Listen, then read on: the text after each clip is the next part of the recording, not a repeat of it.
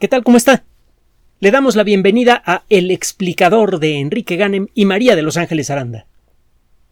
El progreso espectacular de la ciencia y la tecnología en el último siglo y medio es consecuencia, a veces, del desarrollo de una nueva idea que permite hacer cosas que antes no se podían construir. Por ejemplo, cuando apareció el primer sistema de transmisión de datos en forma inalámbrica a través del aire. La radio inicialmente era utilizada principalmente para transmitir señales eh, eh, Morse, ruiditos cortos y largos, porque el eh, transmitir voz a distancia de manera inteligible requería de una potencia enorme, de equipos muy caros, así que prácticamente no se le utilizaba al principio. Pero bueno, la sola idea de poder transmitir información útil a gran distancia en forma inalámbrica era realmente novedosa. Este tipo de, de progreso muchas veces es seguido por eh, cambios graduales en la tecnología ya existente. Según fue apareciendo una industria capaz de construir los elementos necesarios para hacer aparatos de radio. Es decir, eh, según fueron apareciendo fábricas que producían mm, tubos de vacío, los famosos bulbos, como le llamamos en México. Según fueron apareciendo nuevas técnicas para fabricar estos bulbos a costo a un costo cada vez más bajo. Según se fue mejorando la tecnología para poder detectar señales más tenues y amplificarlas de manera decente, es que comenzó a surgir la verdadera industria de la radio. En este caso el progreso fue de grado.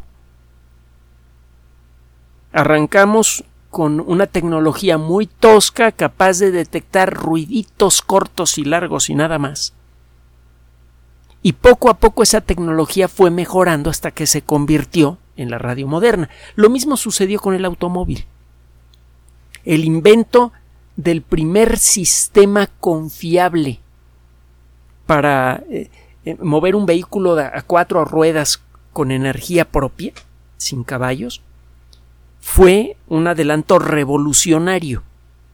Y luego se vino un proceso evolutivo o evolucionario, es mejor evolutivo, que convirtió poco a poco a los primeros automóviles en uh, las máquinas que ahora conocemos. Esos, esas dos rutas de progreso, cuando están armonizadas, producen cambios verdaderamente espectaculares. Los primeros aeroplanos de, de, tela y madera. Eh, eran aparatos realmente novedosos. No se había visto algo así antes en la historia de la humanidad. Una vez que aparecieron esos aparatos, varias generaciones de ingenieros comenzaron a pensar cómo podían hacerlos mejor y partiendo del diseño original fueron introduciendo nuevas ideas. Por ejemplo, el, hacer una cabina que rodeara al piloto para que éste no estuviera expuesto al chorro de aire. Eso hizo más cómodo el proceso de volar un avión y también aumentó en mucho la eficiencia del motor. El cuerpo mismo del piloto y de todas las cosas que lo acompañaban bloqueaba el movimiento del avión a través del aire. Al rodear al piloto eh, con una cabina se eliminaba parte de la resistencia del aire que ofrecía el piloto mismo al avión y esto permitió obtener velocidades mayores con el mismo motor. Al empezar a utilizar nuevos tipos de motores de aviación más potentes, los aviones empezaron a volar más alto y más rápido y a llegar más lejos. Poco a poco, después de que ocurrió un cambio revolucionario, el invento del avión, se vino el proceso evolutivo de la tecnología aeroespacial. Y es este proceso evolutivo el que realmente produce los cambios más espectaculares, más conmovedores. La tecnología revolucionaria sorprende pero es mayormente inútil. Los primeros aviones de los hermanos Wright pues solo podían volar por unos cuantos minutos, cuando mucho una hora, eh, cuando el clima era muy muy bueno y realmente no se podía hacer mucho trabajo desde ellos. Se llegó a pensar en utilizarlos, eh, por ejemplo, el mundo militar para poder eh, ver la posición de los enemigos en un campo de batalla, pero realmente eran mejores los globos. Excepto por la cuestión de que los globos solamente se mueven para donde va el viento, pues, pero eh, era mucho más fácil hacer observaciones militares o científicas o de lo que fuera desde un globo que desde los primeros aviones de los hermanos Wright. Era una tecnología que sí sorprendía. Es posible volar con una máquina más pesada que el aire. Y nada más. La utilidad espectacular vino después. Algo, alguna vez se lo platiqué que le tocó ver a mi tía Luz. La, familia, cuando menos del lado de mi mamá, ha sido bastante longeva. También del lado de mi papá hasta ahora eh, el caso es que eh, mi tía Luz se subió a uno de los primeros aviones que llegó a Guadalajara a principios del siglo XX, de esos de tela. Bien aventada mi tía. Y más adelante las circunstancias se, le dieron para que pudiera volar en un 747 a Japón. Le tocó ver el proceso evolutivo de la aviación y le sacó jugo. Bueno, el caso es que en la época en la que viajar era sorprendentemente más barato que en la actualidad.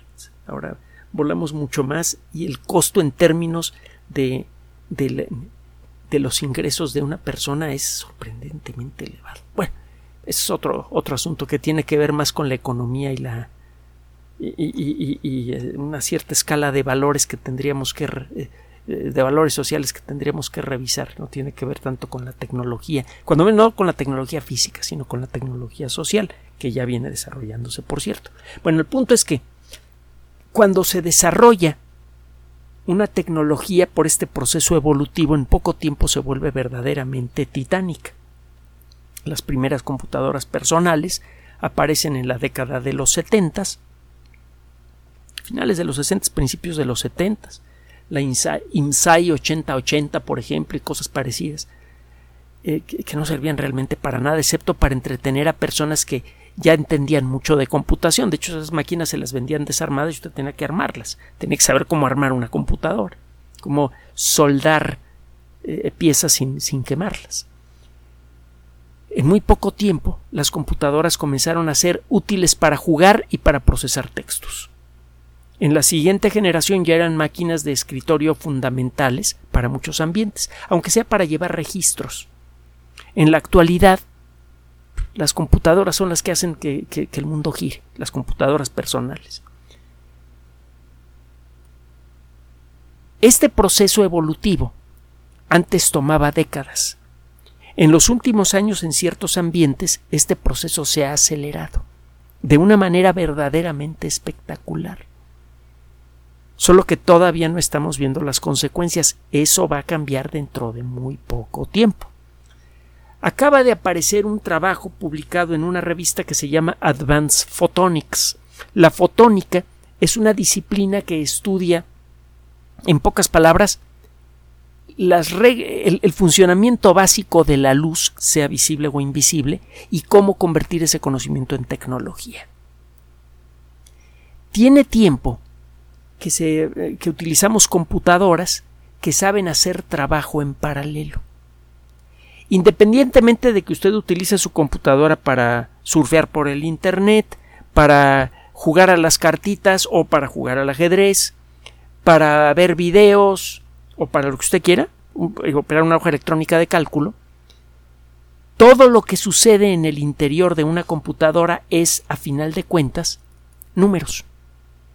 Son números que de alguna manera representan aquello que estamos haciendo. Por ejemplo, hay números que representan la posición de las piezas en el tablero de ajedrez y que representan también la evaluación general de la situación de, tanto de la persona que está operando el juego como el, el, sistema electrónico que está jugando contra el humano. Hay una serie de números que sirven para evaluar el estado del tablero y decidir quién va ganando. Y hay una serie de estrategias numéricas que sirven para decidir cómo demonios ganar el juego. Esto no parece ser numérico. Vaya, cuando usted trabaja con un procesador de textos está trabajando con números. Cuando escribe usted una letra A, se guarda en la máquina el número 65, por ejemplo. Cuando usted quiere convertir de mayúsculas a minúsculas, o viceversa, le está usted sumando o restando una X cantidad a los números que representan a las letras que usted quiere eh, procesar. Entonces, a final de cuentas, todo lo que sucede en la memoria de una computadora está representado en números. Y eh, lo que le ha venido dando un poder cada vez mayor a las computadoras es la capacidad que tienen para procesar esos números cada vez con mayor rapidez. Las primeras computadoras personales procesaban los números de manera secuencial, un número detrás de otro el procesar todos los números que representan a un texto de un procesador de texto podía tomarle a una computadora muchos segundos, incluso algunos minutos. Si usted le hacía un cambio importante a la mitad del texto, el texto de su tesis, por ejemplo, a veces el procesador de texto se tomaba uno o dos minutos haciendo la operación. Si usted quería buscar todas las instancias de una palabra y reemplazarlas por otra, usted apretaba el botón para lanzar el proceso y a veces si el texto era muy largo literalmente se podía usted parar ir a tomarse un café y regresar para darle tiempo a la máquina que, eh, a, a terminar. En la actualidad este proceso es prácticamente instantáneo y muchos otros procesos que en el pasado eran lentísimos ahora son fulminantes. Por ejemplo, cuando usted está construyendo un programa de cómputo, escribe un texto telegrafiado en algún lenguaje, por ejemplo, lenguaje C que sigue siendo uno de mis preferidos. Nació en 1969 y sigue siendo el lenguaje de elección para construir casi todo en el mundo de la computación. Sí, ya sé que por ahí se utiliza Python y se utilizan otras cosas, pero todo eso está basado en C. Al final de cuentas, los intérpretes están escritos en C. Bueno, el caso es que cuando usted escribe este texto, en, que, que parece como una especie de inglés telegrafiado, usted está describiendo las operaciones que tiene que hacer la computadora y luego necesita lanzar un programa que va a leer ese texto y lo va a convertir en una cadena de números que son las instrucciones sobre las que va a trabajar la máquina. Este proceso se llama compilación. Para eso utiliza usted, desde luego, a un compilador. En la actualidad, el lanzar la compilación de un programa realmente grande pues, toma un par de minutos, de los grandotes. Y pues, sí es divertido lanzarlo y ver todos los letreritos, aunque no los entienda uno eh, todos por completo, los letreritos que van saliendo en la pantalla mientras el sistema está compilando un megaprograma mesiánico. En el pasado, y se lo digo por experiencia propia, cuando estábamos trabajando en algunos ambientes desarrollando software, hacía usted una anotaba usted todas las correcciones que quería hacer. No las hacía de una por una, como se puede hacer ahora.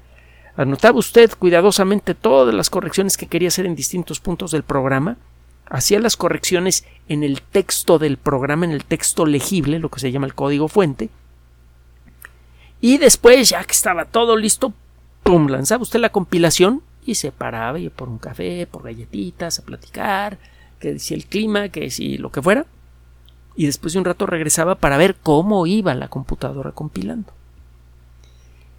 Todos los procesos que hace una computadora en la actualidad, compilar, jugar, procesar textos, etcétera, etcétera, son mucho, mucho más rápidos gracias al desarrollo de técnicas que permiten operar mejor los números que representan aquello que está haciendo la computadora.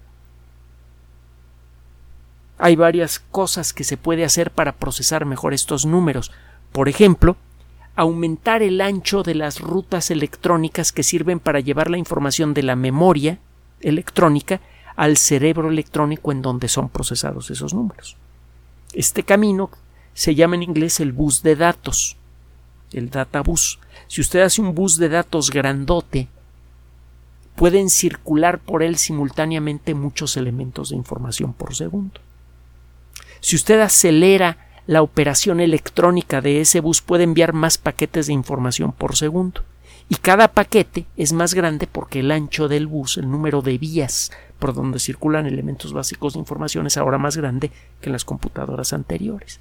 Eso permite que el cerebro electrónico sea alimentado con mucha más información por segundo y como los nuevos cerebros electrónicos son capaces de procesar más información por segundo, el resultado es que la computadora opera más rápido. Este es un ejemplo de los 10.000 detallitos que se han ido mejorando en las computadoras modernas para acelerar el proceso general de una computadora. Este proceso ha sucedido entre otras cosas, aprendiendo a representar esos números de mejor manera. Inicialmente usted ponía una cadenita de números que representaban los datos que iba usted a procesar. Por ejemplo, para evaluar la posición de las piezas en un tablero de ajedrez, tenía usted que realizar una serie de operaciones aritméticas sobre los datos que representaban a cada una de las piezas que tiene usted y que, está usted en posición de mover. Eso le permite a la computadora evaluar qué pasaría si yo muevo este peón para acá. ¿Qué respuestas posibles podría dar el contrario? Luego hace usted el siguiente análisis y si en lugar de este peón moviera este otro, o si moviera este caballo, o si moviera este alfil. La computadora literalmente en muchos programas de cómputo, hay algunos que no operan así, pero bueno, lo que hace es eh, literalmente evaluar para cada pieza que se puede mover qué pasaría si lo muevo acá, o acá, o acá. ¿Qué respuestas posibles podría dar el contrario? Y lo hace con la siguiente pieza, con la siguiente pieza, con la siguiente pieza. La cantidad de cálculos que hay que hacer es brutal. Al final la máquina dice, mira, si muevo yo esta pieza para acá, la probabilidad de que el contrario pueda hacerme daño es menor, así muevo cualquier otra pieza. Ahí la muevo. Hay una tecnología muy básica que se llama Minimax, que, sirve para hacer esto. Hay otras técnicas mucho más avanzadas. Minimax es muy vieja. Bueno, el punto es que si usted representa esos números de otra manera, si el equipo electrónico le permite representar esos números de otra manera, puede usted acelerar mucho el proceso. Cuando usted opera esos números uno detrás de otro, el proceso es muy lento. Usted puede agarrar columnas de números, se llaman vectores, y si tiene usted un circuito electrónico, un cerebro electrónico apropiado para esto, usted puede trabajar sobre esos números de un solo golpe. Por ejemplo, todos los números que representan la evaluación de, de una pieza. En lugar de analizarlos uno por uno, puede usted analizarlos de golpe todos. Coloca usted esos números en, un, en una columna vertical, en un vector, y el cerebro electrónico hace el proceso instantáneo de todos esos números. Eso lo hacían las computadoras de finales del siglo pasado. Las máquinas más rápidas, por ejemplo, las computadoras fabricadas por la empresa Cray, tenían procesadores vectorizantes, es decir, que trabajaban con lo que en el mundo de las matemáticas se llama un vector, que es una columna de números. Otro día nos metemos más en detalles en qué demonios es un vector. La cosa es que el proceso de las computadoras superpoderosas y de las computadoras personales también mejoró mucho a principios del siglo XX cuando los equipos electrónicos, los microchips de las computadoras, permitieron almacenar y procesar bloques bidimensionales de información, lo que se llama una matriz numérica. Usted pone algo parecido a una hoja electrónica de cálculo con un montón de números y el sistema de, cómputo procesa esos números instantáneamente. De un solo golpe todos los números que están metidos en esta microhoja electrónica de cálculo son procesados. El eh, saber operar matrices numéricas es lo que le permite a una computadora, por ejemplo, tomar los datos que sirven para representar la imagen que está en la pantalla de la computadora y procesarlos muy rápidamente. Eso permite que la pantalla de la computadora cambie muy rápidamente de aspecto. Y eso es lo que permite, por cierto, los juegos de video con imágenes de ultra alta calidad y con una respuesta prácticamente instantánea. ¿Por qué le estoy comentando esto? Bueno, la inteligencia artificial en los últimos años se ha convertido en una mm, disciplina increíblemente poderosa y que está generando ya una profunda inquietud social. Lo hemos comentado en muchas ocasiones. La tecnología de las, ah, de las redes neuronales permite ahora que una computadora con mucha facilidad pueda evaluar mejor un contrato de trabajo que un abogado promedio. Un sistema de inteligencia artificial puede detectar mejor las inconsistencias y los puntos desventajosos en un contrato que un abogado promedio. Puede hacer mejores diagnósticos clínicos de ciertas enfermedades que muchos médicos.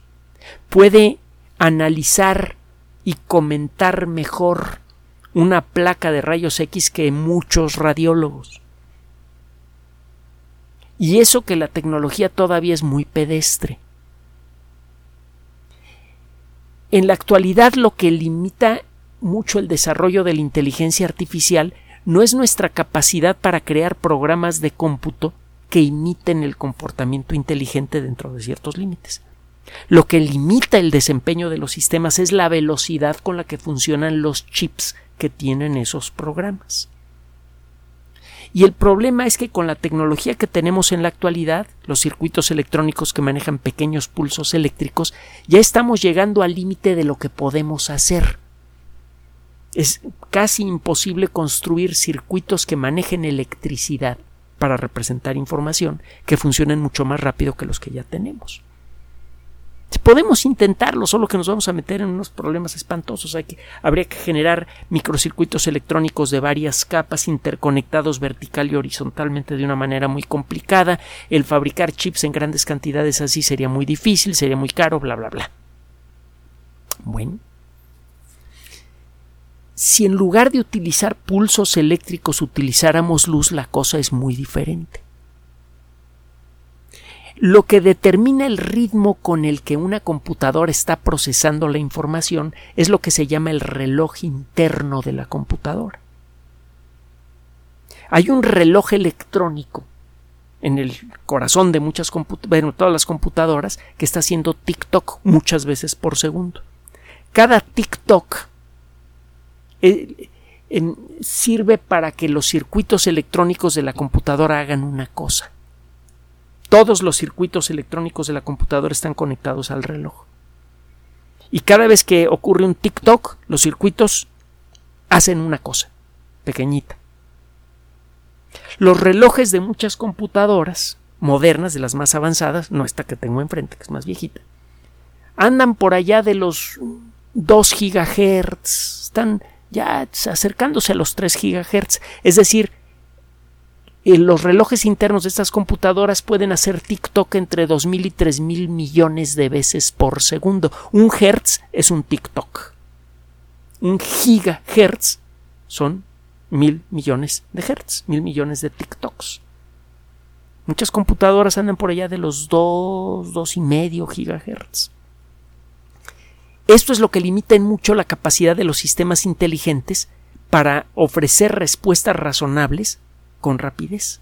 Por ejemplo, los sistemas inteligentes que sirven para los automóviles autónomos. Sería ideal que fuera mucho más rápido, mucha más rápida la respuesta de estos circuitos, pero no se puede con chips normales.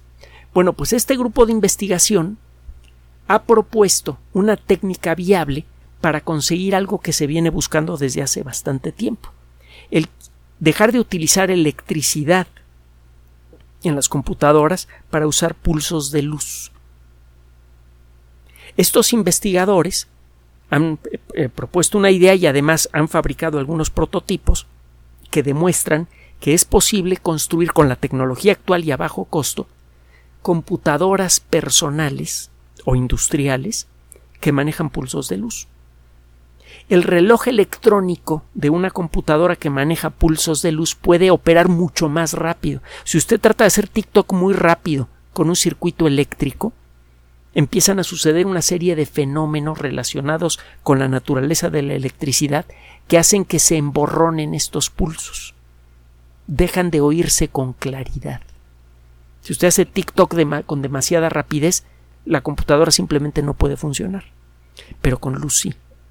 Estos investigadores han desarrollado un prototipo del cerebro electrónico de una computadora que puede operar a 50 gigahertz, es decir, más de 10 veces más rápido que las computadoras personales más rápidas que hay en la actualidad o industriales más rápidas que hay en la actualidad. Y este es solo un prototipo. Es claro que una vez que esta tecnología empiece a entrar en la etapa evolutiva, la velocidad podrá crecer más. ahorita está en la etapa revolucionaria. Es un primer chip razonablemente completo que funciona con luz. Es muy padre, pero no sirve para nada, como los primeros aviones. pero mira dónde han llegado los aviones en un tiempo muy breve. Con esta tecnología las computadoras podrían volverse decenas, centenares o miles de veces más capaces que las que tenemos ahora, sin aumentar el costo. Es más, quizá el costo podría disminuir, porque en principio estas computadoras podrían manejar menos energía para ofrecer ese rendimiento. Gastarían mucha menos electricidad y tendrían un rendimiento quizás hasta centenares de veces superior o miles de veces superior a las computadoras actuales. Esto por sí mismo es extraordinario, fabuloso y muy interesante, pero cuando usted mete en esta ecuación a la inteligencia artificial, la situación se vuelve de veras, de veras conmovedora, sacudidora e inquietante. En la actualidad los sistemas de inteligencia artificial son capaces, por ejemplo, de reconocer la cara de las personas que están pasando frente a una cámara de seguridad en un aeropuerto, en tiempo real a pesar de que utilizan un sistema de inteligencia artificial limitado por la tecnología actual. Un sistema 10, 100 o mil veces más veloz no solamente podría reconocer personas, sino que podría incluso reconocer contextos, lo que está diciendo una persona, quiénes vienen con ella, etcétera, etcétera, etcétera. Esto podría darle a un sistema de cómputo una capacidad de supervisión verdaderamente escalofriante. Y esto es solo el principio. Hay muchos aspectos de la inteligencia artificial que no se han desarrollado no porque nos falte idea de cómo conseguir estos avances, sino porque los sistemas electrónicos actuales no dan el ancho. Por ejemplo, el aplicar la tecnología de la inteligencia artificial en el mundo militar para crear robots autónomos soldado. Imagínese lo que eso implica. Digo, vio Terminator, ¿no? No se haga. Y si no, véala. Eh, a veces la ciencia ficción más grotesca, ridícula y absurda se puede volver realidad.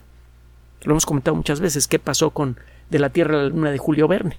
La propuesta de Julio Verne es ridícula, pero lo que propuso pasó casi exactamente como él dijo que iba a pasar, en los mismos lugares. Bueno, esta tecnología no es nada más un rollo bonito de que algunos científicos quieren sentarse a platicar a ver si pueden hacerlo. No, no, no, no, no. Y está el prototipo. Es como el avión de los hermanos Wright. Lo que sigue ahora es que esto entre al proceso evolutivo. Una tecnología así podría rápidamente crear sistemas inteligentes que podrían volverse difíciles de controlar entre otras cosas. No es... Eh, no sería correcto concluir esta cápsula sin regresar a una cosa que hemos dicho muchas veces y que es uno de los elementos fundamentales del trabajo que usted nos permite hacer gracias a su generoso apoyo. Recuerde que en nuestros audios en públicos como este son soportados por la gente que además escucha nuestros audios privados en Patreon y también agradecemos muchísimo el apoyo fundamental que recibimos de la gente que, que, nos apoya en PayPal. Bueno, el caso es que la tecnología no da sabiduría, solamente da poder. Y el poder sin sabiduría es probablemente la fuerza social más destructiva que existe.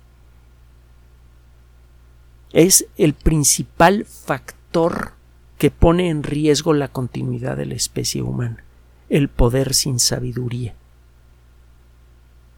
Inevitablemente, cuando nos sentamos a ver cómo son las cosas, la verdadera sabiduría y la decencia son hermanas.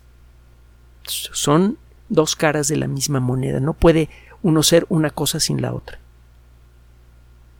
El poder sin sabiduría es el poder sin decencia, el poder indecente, el que facilita la concentración de la riqueza, el que convierte en industria a cosas que matan. ¿Para qué le cuento? Todos conocemos la historia de, del siglo XX y sabemos cuál es nuestra historia actual en todo el mundo particularmente en países como el nuestro. Entonces, el desarrollo de esta tecnología al mismo tiempo puede servir para acabar con la mayoría de los vicios sociales que han condenado a la pobreza y a la desesperanza a miles de millones de personas, o podría servir para agudizar esta situación a un punto que la vuelva absolutamente intolerable. Y eso podría resquebrajar la estructura misma de la sociedad sin proponérselo, la ciencia y la tecnología ponen en nuestras manos todo ese poder. Y la única manera en la que vamos a poder encontrar la sabiduría para usarlo con decencia es dispersando el conocimiento, haciendo del conocimiento de la sociedad humana la existencia de estas cosas, de estas nuevas capacidades, para que sea el colectivo el que decida cómo usarlo de mejor manera para tratar de conseguir lo que siempre han buscado los científicos con su trabajo, generar felicidad en las demás personas. Gracias por su atención. Además de nuestro sitio electrónico www.alexplicador.net, por sugerencia suya tenemos abierto un espacio en Patreon, el explicador Enrique Ganem, y en PayPal, el explicador patrocinio por los que gracias a su apoyo sostenemos este espacio. Puede usted descargar gratuitamente estos audios en formato MP3 en Spotify y en iTunes como El Explicador sitio oficial y en SoundCloud como El Explicador y con formato de video en YouTube en El Explicador sitio oficial. Recuerde nuestras redes sociales de siempre, Twitter Enrique-Ganem y en Facebook Enrique Ganem sitio oficial el explicador y los grupos que usted ya conoce.